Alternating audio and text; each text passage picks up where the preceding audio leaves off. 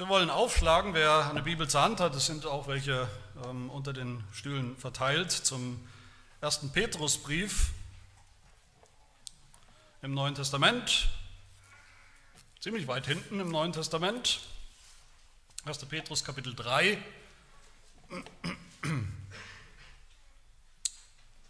Die Verse 18 bis 21. 1. Petrus 3, 18 bis 21.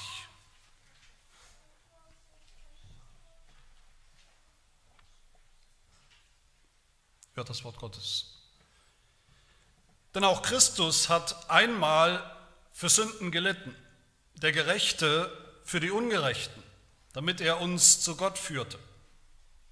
Und er wurde getötet nach dem Fleisch, aber lebendig gemacht durch den Geist, in welchem er auch hinging und den Geistern im Gefängnis verkündigte, die vor Zeiten sich weigerten zu glauben, als Gottes Langmut einstmals zuwartete in den Tagen Noahs, während die Arche zugerichtet wurde, in der wenige, nämlich acht Seelen, hindurchgerettet wurden durch das Wasser, welches jetzt auch uns in einem bildlichen Sinn rettet in der Taufe, die nicht ein Abtun der Unreinheit des Fleisches ist, sondern das Zeugnis eines guten Gewissens vor Gott durch die Auferstehung Jesu Christi.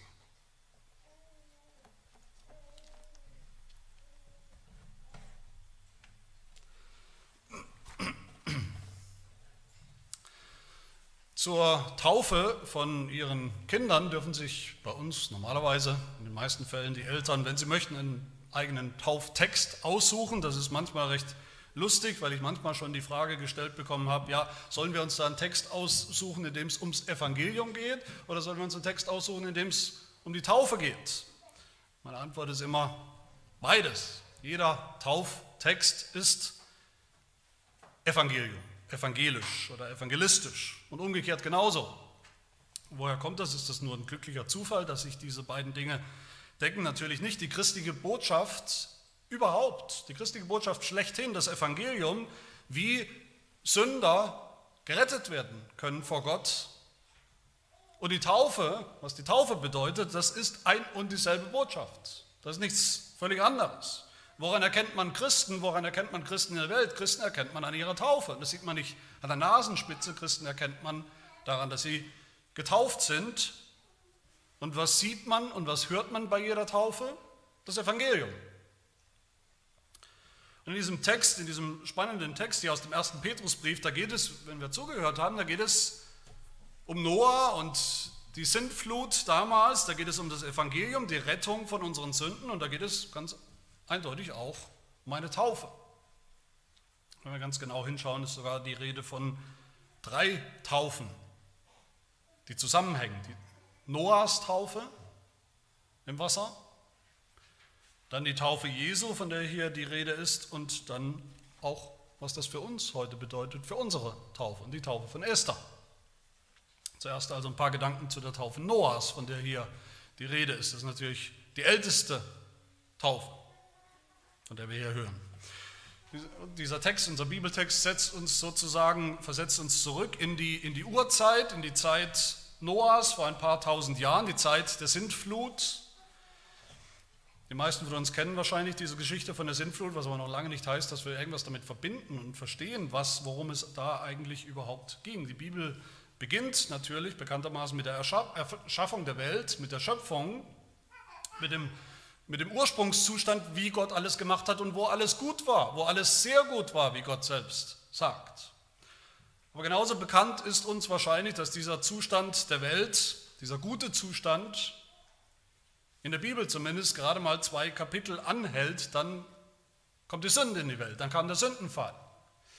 Und da war es schon alles andere als gut, weil Adam und Eva gesündigt haben, weil sie durch ihre Rebellion gegen keinen geringeren als Gott selbst, eine regelrechte Lawine losgetreten haben. Das Verhängnis der Sünde, das seitdem jeden Menschen angeht. Und so sehen wir in den ersten Kapitel der Bibel, nach diesem Sündenfall sehen wir eine regelrechte Spirale der, der Gewalt und der Bosheit, die da beginnt, eine Potenzierung der Bosheit des Menschen. Wir sehen, wie Gott beschrieben wird dann auf diesen Seiten der Bibel als zornig über Menschen, über die Sünder. Und im Grunde, wenn man diese Geschichte liest oder sich, sie, sie sich vor Augen führt, müsste man eigentlich sogar damit rechnen, dass Gott seine, diese Schöpfung, die ja noch nicht so alt scheint, dass sie einfach wieder zusammenstampft. So wie der Töpfer den Ton, das, das Gefäß, die Schüssel, die er vielleicht gerade dabei ist zu töpfern und die aber völlig missraten ist, einfach wieder zusammenklumpt und nochmal neu anfängt oder eben nicht, wenn er keine Lust mehr hat. Kapitel 6 des ersten Buchs der Bibel macht Gott dann Inventur, könnte man sagen, mit der Welt, mit der Menschheit. Und er kommt zu dem Ergebnis, zu dem traurigen Ergebnis, und da heißt es, ich zitiere, dass die Bosheit des Menschen sehr groß war auf der Erde und alles Trachten der Gedanken seines Herzens alle Zeit nur böse. So hat Gott das analysiert und gesehen. Mit der Folge, Genesis 6, Vers 5, da reute es den Herrn, dass er den Menschen gemacht hatte auf der Erde. Und es betrübt ihn in seinem Herzen und der Herr sprach, ich will den Menschen, den ich erschaffen habe, vom Erdboden vertilgen, denn es reut mich, dass ich sie gemacht habe. An diesem Punkt der Geschichte beschließt Gott diese Sintflut. Und er weiht Noah ein. Die Bibel beschreibt das Verhältnis zwischen Gott und Noah als ein freundschaftliches Verhältnis, könnte man sagen. Er weiht diesen Noah ein in seine grausigen Pläne. Wir lesen weiter in 1. Mose 6. Gott sah die Erde an und siehe, sie war verderbt. Alles Fleisch hatte seinen Weg verderbt auf der Erde. Dann sprach Gott zu Noah. Das Ende alles Fleisches ist bei mir beschlossen, denn die Erde ist durch sie mit Frevel erfüllt und siehe, ich will sie, die Menschen, samt der Erde vertilgen. Diese Sintflut ist nicht ein spontaner, kurzfristiger Hasenaufstand vielleicht von irgendeinem unbeherrschten, zornigen kleinen Gott über ein paar Sünder.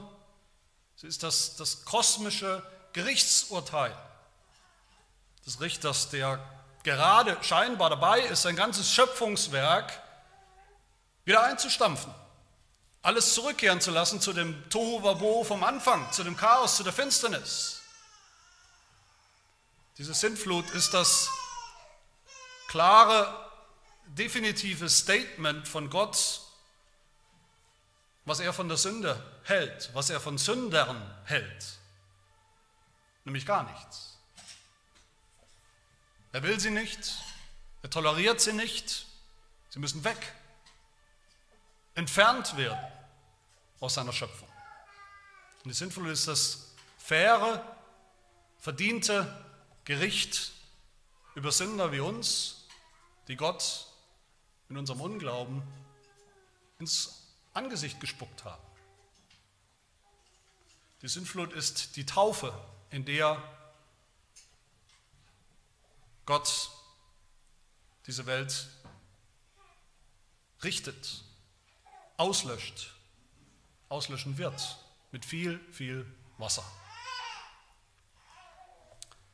Sintflut, könnte man sagen, markiert das Ende der ersten Schöpfung, die Gott gemacht hat, wie wir sie kennen und sehen in der Bibel. Und ist noch nicht mal sicher an dem Punkt der Geschichte damals, ob es überhaupt nochmal einen Neuanfang in der Schöpfung geben wird. Aber diese selbe Sintflutgeschichte ist ja Gott sei Dank nicht nur die Geschichte von diesem zornigen Gott, von seinem Gericht, es ist auch eine wunderbare Geschichte von demselben gnädigen Gott, barmherzigen Gott. Da wird uns berichtet von einem Gott, der zunächst mal unendlich viel Geduld hat mit diesen Sündern, die gegen ihn rebelliert haben. So ist hier auch in unserem Text, Vers 20, die Rede von Gottes Langmut, von seiner Geduld, wie Gott zuwartete, heißt es, gewartet hat, geduldig gewartet hat, immer wieder und immer länger in den Tagen Noahs, während Noah die Arche gebaut hat. Ist ja nicht so, als wäre Gottes Gericht oder die Sintflut sozusagen plötzlich ohne Ankündigung oder mit 24 Stunden Warnung über die Menschheit reingebrochen Ganz im Gegenteil, Gott hat diese Sintflut, hat dieses Gericht von langer Hand angekündigt. Wir wissen natürlich nicht, wie lange der Bau dieser, dieser großen, dieser riesigen Arche gedauert hat, aber wir wissen, dass es sicherlich einige Jahrzehnte gedauert hat, einige Jahrzehnte ins Land gegangen sind. Jahrzehntelang, muss man sich vorstellen, ist da dieses riesige, dreidimensionale Ungetüm, dieses riesenhafte Schiff entstanden und gewachsen als ein Monument, ein furchterregendes Monument von dem, was kommen soll, angeblich. Ein, ein alles überragendes Symbol für dieses kommende Gericht, das eines Tages, wann genau weiß man nicht, aber eines Tages kommen wird. Von überall hat man das gesehen, auf dem Weg zur Arbeit. Die Leute haben ständig dieses Ding gesehen, was immer größer wurde. Und was haben die Menschen gemacht? Sie haben Noah bei der Arbeit zugesehen. Wahrscheinlich haben sie gefragt, was, was machst du da eigentlich? Was hast du überhaupt vor? Und Noah hat es ihnen erklärt, Jahr für Jahr erklärt, dass bald, irgendwann, diese fürchterliche Sintflut kommt über die Menschheit, die Tod bringt und Verderben, Vernichtung, wo es kein Entrinnen geben wird. Gott hat lange Geduld gehabt mit diesen Sündern, aber dieselben Sünder haben gespottet, Tag für Tag, Noah ausgelacht. Sie haben nicht geglaubt, dass es ein Gericht gibt, sie haben nicht geglaubt, dass es einen gerechten Gott gibt, der abrechnet, zur Rechenschaft zieht. Im Großen und Ganzen haben sie einfach so weitergelebt, als wäre nichts passiert. Weiter gesündigt wie bisher, trotz der Arche, trotz der Ankündigung des Sintflut und des Gerichts. Im Lukas-Evangelium heißt es, das im Neuen Testament, da heißt es über diese Zeit, über diese Menschen, sie aßen, sie tranken, sie heirateten und ließen sich heiraten bis zu dem Tag, als Noah in die Arche ging und die Sintflut kam und vernichtete alle.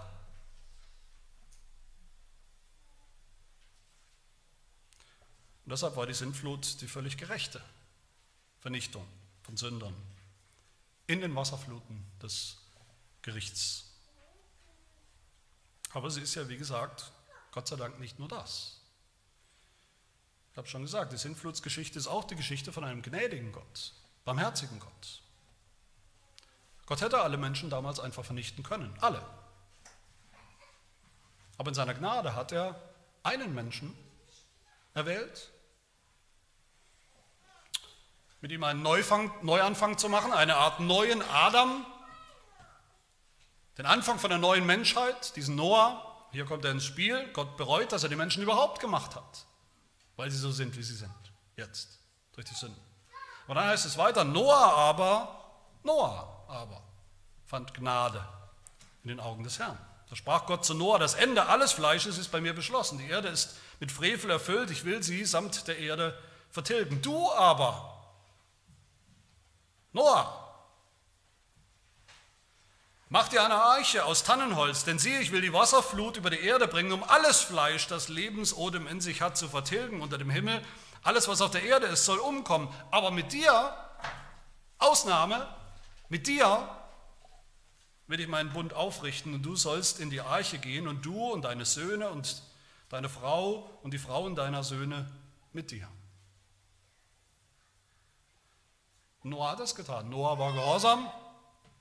Noah war ein Mann des Glaubens. Das hat viel Glauben gebraucht. Noah selbst hatte sie alles noch nicht gesehen. Noah musste selbst erstmal eingestehen, dass das gerecht ist, was da kommt an Gericht, auch für sich selbst.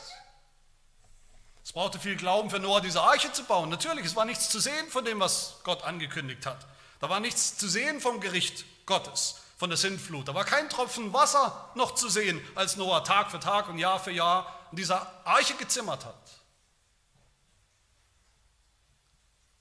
Aber er hat daran festgehalten, trotz allem Schein und trotz allen Spöttern, trotz allem Zweifel vielleicht. Und dann war die Arche fertig und Noah hat alles eingepackt, alles abgebrochen, ist an Bord gegangen mit seiner Familie, mit all den Tieren der Schöpfung und alle haben gelacht die übrig geblieben sind. Und in dieser Arche hat Noah dann erlebt, wie draußen um ihn herum die absolute Katastrophe, das Gericht Gottes getobt ist, gekommen ist und getobt ist und alles vernichtet hat. Nur er, seine Familie, inklusive der Kinder, die wurden getauft, gerettet. Einfach so aus purer Gnade Gottes. Es gibt keinen anderen Grund in der Geschichte, warum Gott so mit Noah ausgerechnet umgegangen ist. Die Arche ist der Inbegriff von Gottes Gnade. Dass Gott, obwohl er gerechterweise zornig war, doch einige gerettet hat. Eine neue Generation. Unser Text sagt ja in Vers 20, dass in der Arche wenige, nämlich gerade mal acht Seelen hindurchgerettet wurden durch das Wasser. Das war der Neuanfang. Während diese Megatonnen von Wasser der Sintflut für, für die einen, für die vielen zu einem nassen Grab geworden sind, wurde dies, dasselbe Wasser für andere, für Noah und seine Familie zum Bild des Neuanfangs, der neuen Schöpfung. Die Sintflut, die Taufe, durch die die Gläubigen hindurchgerettet wurden. Wer diesen Bericht von der Sintflut kennt oder, oder, oder hört oder liest, der kann eigentlich in dieser Ruhe nach dem Sturm danach nichts anderes erkennen als eine Art Neuauflage der Schöpfung, eine neue Schöpfung, die da aus dem Wasser hervorkommt. Noah war der erste Mann dieser neuen Schöpfung, die jetzt aus Menschen dann bestanden ist, die immer noch Sünder waren. Das, das zeigen uns dann die nächsten Kapitel der Bibel. Das waren immer noch Sünder, es waren aber jetzt neue Menschen. Menschen, die ein neues Leben bekommen haben, die Vergebung gefunden haben für ihre Sünden die mit Gott im Reinen waren. Und dieses neue Leben nach der Sintflut ist ein Bild für das neue Leben bei Gott, für das ewige Leben in seinem Reich. Liebe Gemeinde, wer bei all dem denkt, was ich jetzt gerade gesagt habe, das ist aber ein bisschen viel auf, dick aufgetragen, all das hat doch nicht Noah vollbracht. Noah war doch auch nur ein Mensch, ein ganz normaler Mensch. Die neue Welt nach der Sintflut, die da kam, war auch noch nicht der Himmel, das war noch nicht wirklich Gottes Reich. All das hat doch erst Jesus Christus vollbracht. Wer, wer so denkt, der hat recht natürlich, der ist auf dem richtigen Dampfer. Wer die Noah-Geschichte, diese Sintflut-Geschichte hört und dabei nicht an Jesus denkt. Wer Noah nicht versteht als ein, ein Vorbild für Jesus, ein Schatten von Jesus, der ja viel später erst gekommen ist, wer das nicht, diesen Zusammenhang nicht herstellt, der versteht die Sintflut-Geschichte nicht.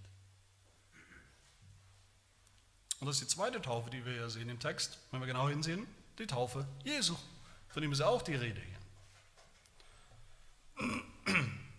Als Jesus in die Welt kam, ein paar tausend Jahre später,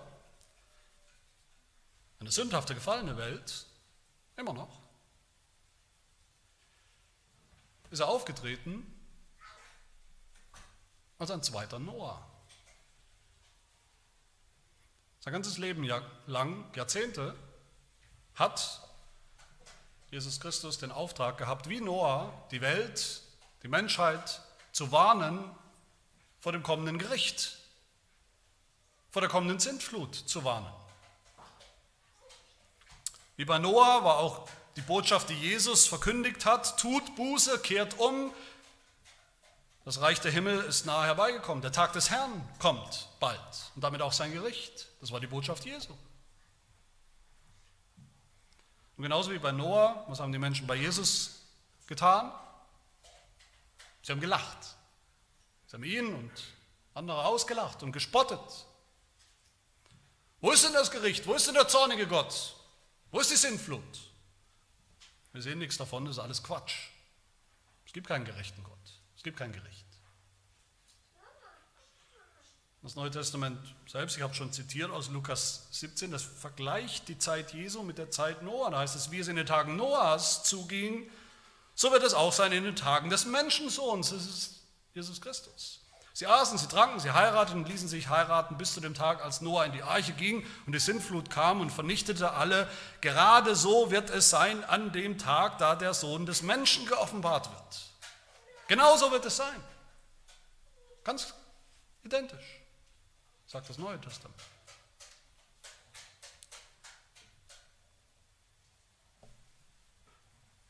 Aber wie bei Noah sehen wir auch bei Jesus, dass Gott nicht nur zornig ist, sondern eben auch gnädig und geduldig und barmherzig. Auch dieses Gericht, was Jesus ankündigt, angekündigt hat, kommt nicht plötzlich, ist auch von langer Hand angekündigt. Jesus hat es immerhin vor 2000 Jahren angekündigt, dieses Gericht. Und es ist noch nicht gekommen, offensichtlich. Noch ist Zeit der Gnade, noch ruft Gott Sünder zur Umkehr. Die Sintflut des Gerichts, das Jesus angekündigt hat, ist auch eine Taufe. Diese Sintflut, von der Jesus gesprochen hat, hat begonnen mit seinem Kreuz, seinem Tod am Kreuz. Das ist der Anfang dieses Gerichts Gottes. Da hat Gott deutlich gemacht, wieder, was er von Sünde hält, was er von Sündern hält. Sie müssen gerichtet werden. Sie müssen sterben. So wie Jesus gestorben ist. Und Jesu Tod am Kreuz war eine Taufe. Jesus selbst sagt zu seinen Jüngern direkt unmittelbar vor seinem Tod, als er von seinem Tod spricht, sagt Jesus zu seinen Jüngern, könnt ihr denn den Kelch trinken, den ich äh, trinke, und getauft werden mit der Taufe, womit ich getauft werde, jetzt gleich? nämlich die Taufe des Todes, könnt ihr das ertragen? Ich muss es ertragen. Das ist meine Taufe. Mein Tod am Kreuz. Wie bei Noah ist auch bei Jesus diese Taufe, der Tod Jesu am Kreuz, der einzige, einzig mögliche, einzig denkbare Ausweg aus dem Gericht.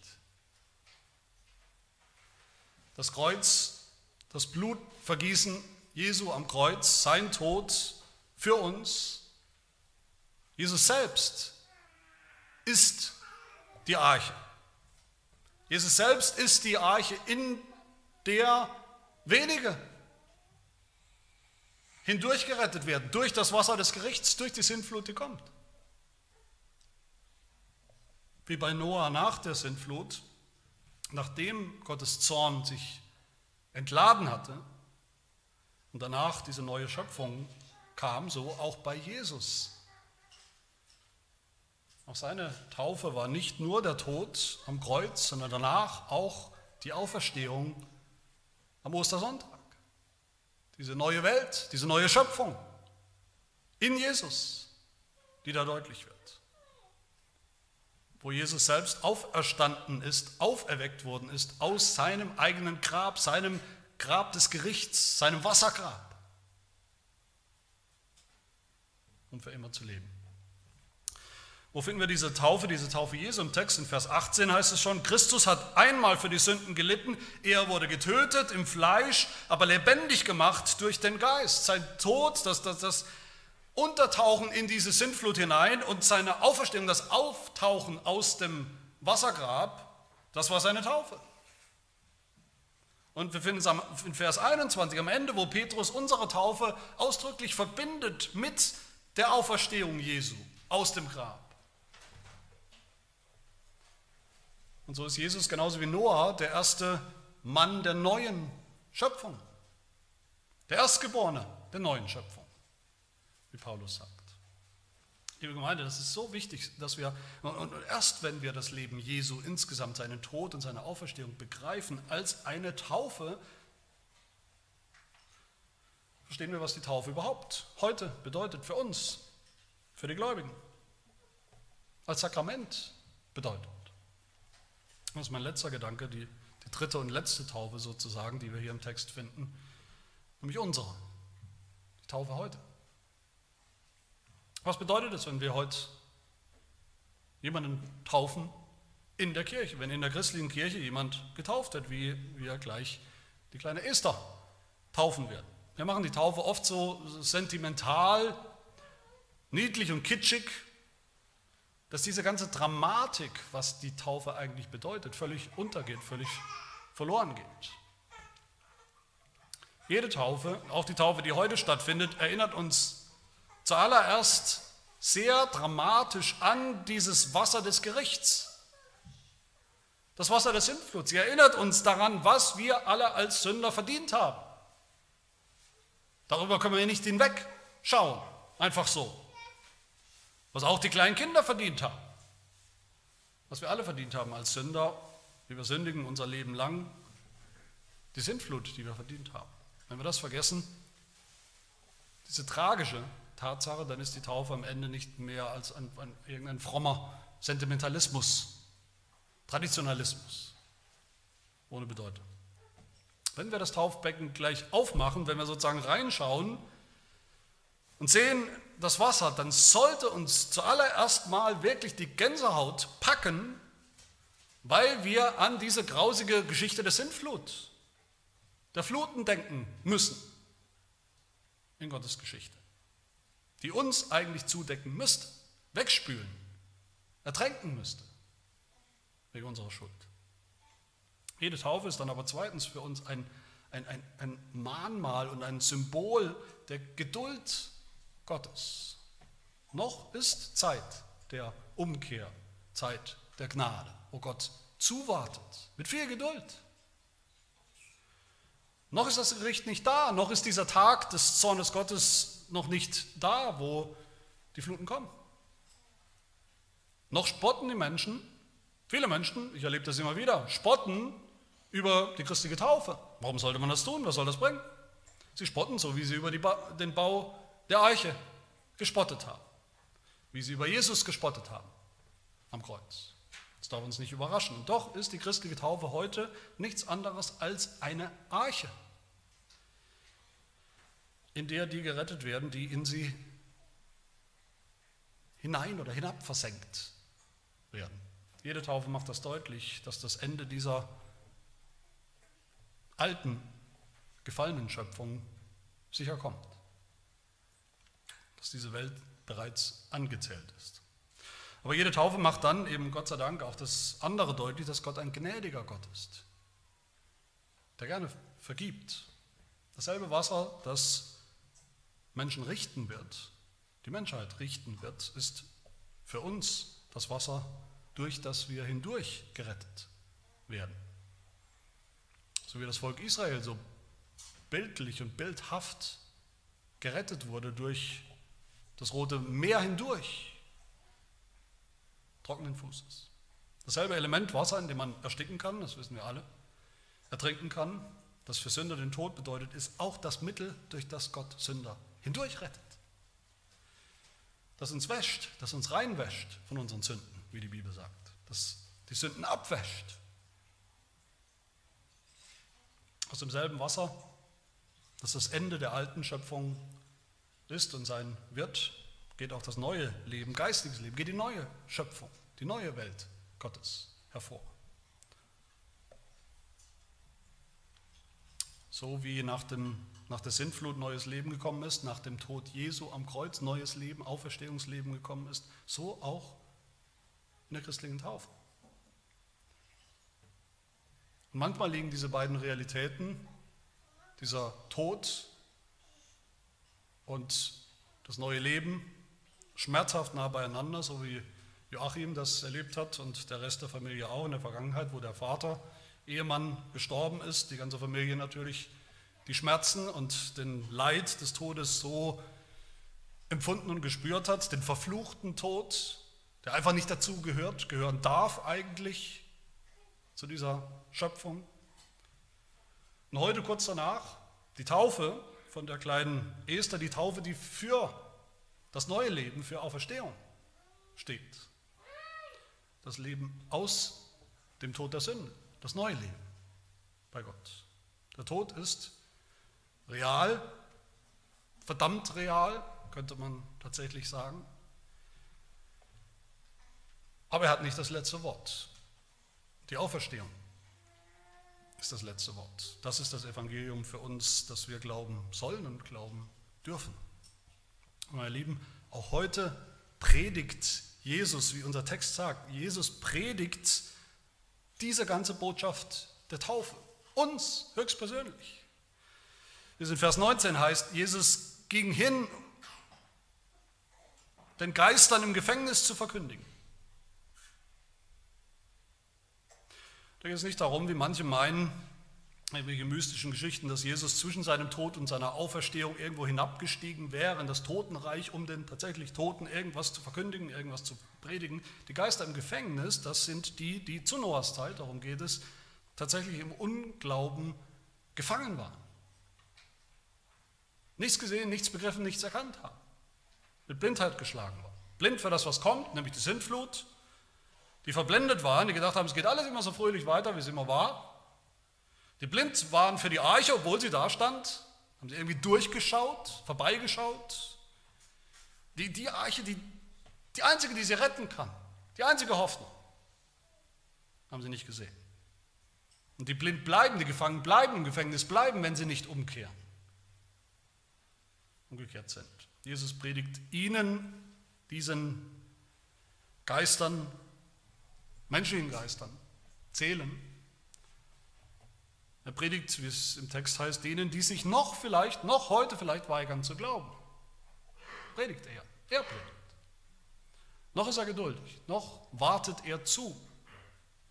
Noch lädt er uns ein. Noch sind die Türen der Arche,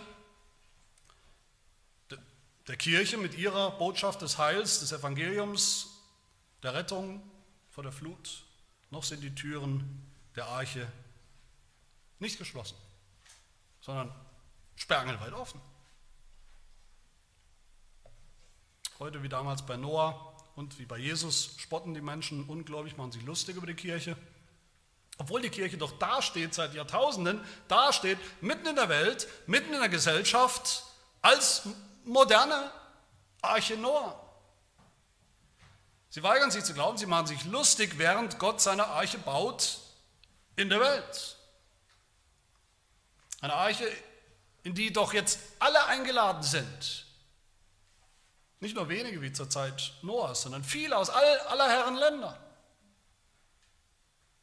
Die Leute spotten darüber, dass wir Kinder taufen mit, mit ein bisschen symbolischer Menge an, an Wasser, fast homöopathischer Menge an Wasser, symbolisch für die Sintflut, den Tod und die Auferstehung, das neue Leben.